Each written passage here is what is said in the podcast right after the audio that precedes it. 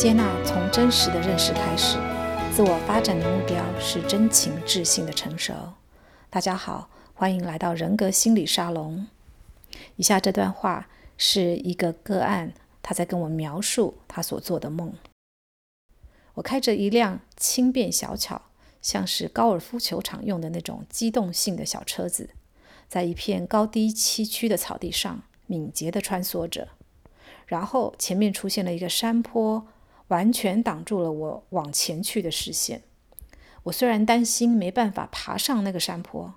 但心里又隐隐觉得有机会可以办得到的，所以我就卯足了劲，踩紧油门冲了上去。我顺利地爬上了那个小山坡，但一下坡，看到眼前的景象，又立刻紧张了起来，因为前面是一大片的水塘，像一个小湖一样。我的车来不及刹车了。就算要急速转向，似乎也无法避免会掉到水里面去。我来不及思考，就继续全力地冲向湖面。那时候我心里想，应该是有机会的。然后我的车就在湖面上像飞起来一样的跳跃了过去。虽然有一点惊险，但是也很成功的着陆了。当他在跟我描述这个梦境的时候，是栩栩如生。梦中那种有点紧张，但又怀着自信的交错的心境，在他清醒之后仍然印象深刻。梦对很多人来说好像很神秘难解，因为它完全不符合现实生活的逻辑，但是呢，又常常借由现实生活中出现的人事物来上演许多光怪陆离的剧本。没错。我们姑且就把梦当成是一出又一出的后现代抽象剧，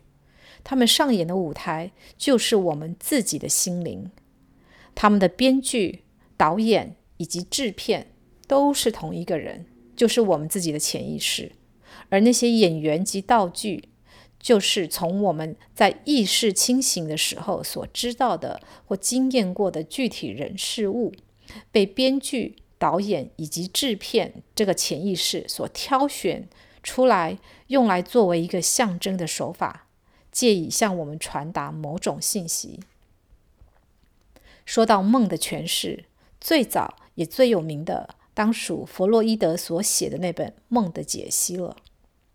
师承弗洛伊德，但是另起炉灶，开辟了完全不同的精神分析理论的荣格，对于梦的诠释。和弗洛伊德有着非常不同的看法。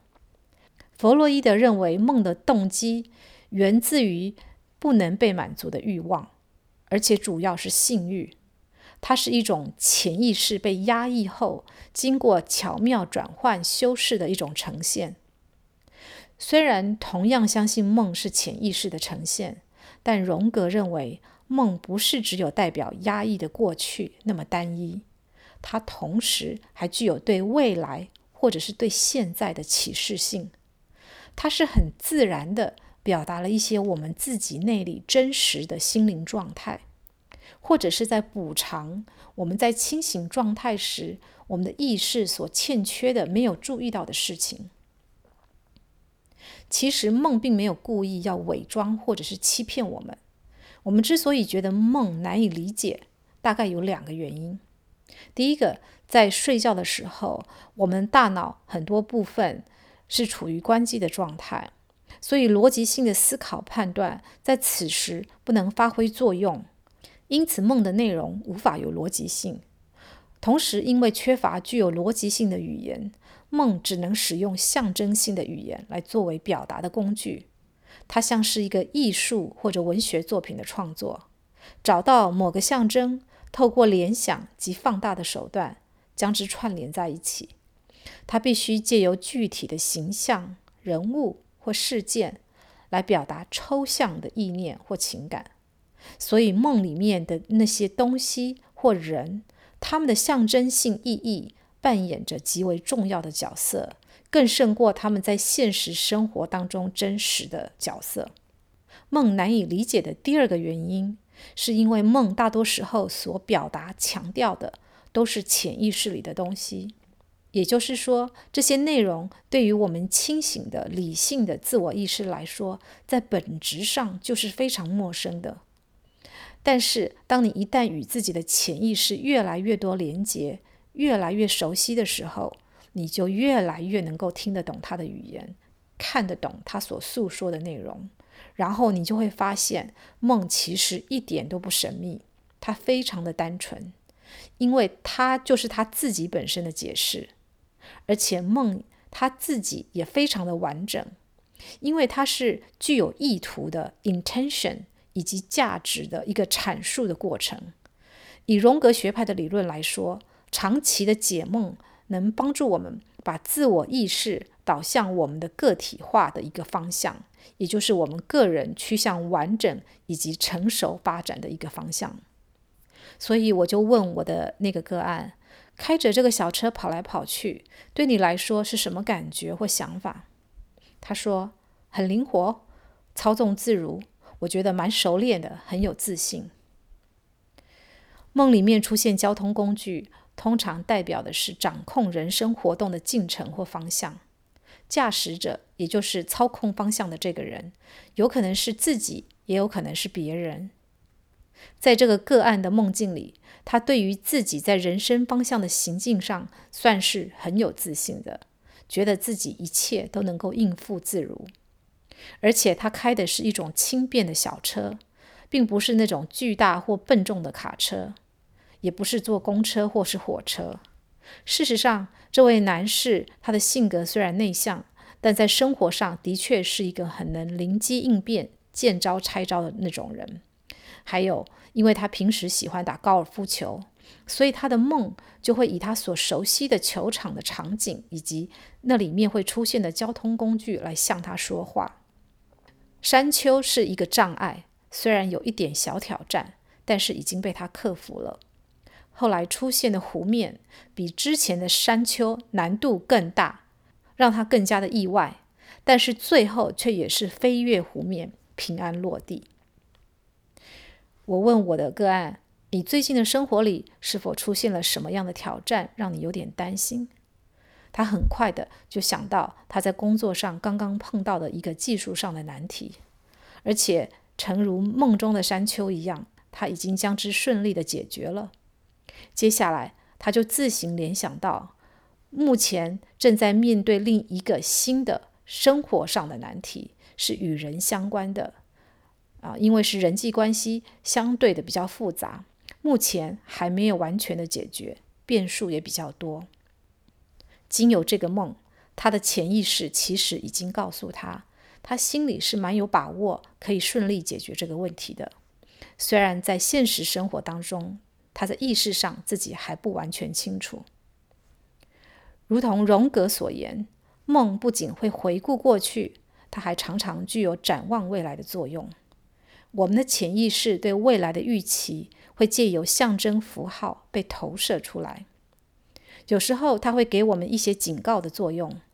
例如，当我们太过忽略或者是压抑一些情绪，那时候梦就会是一种提醒，希望我们能够注意并且正视那些负面的存在。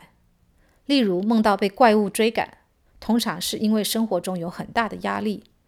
而梦中的自己在躲避、逃跑的过程中，采取了什么样的举动或者是策略。比如说，在梦中决定勇敢面对怪物，才发现原来那不是怪物，只是一只小老鼠。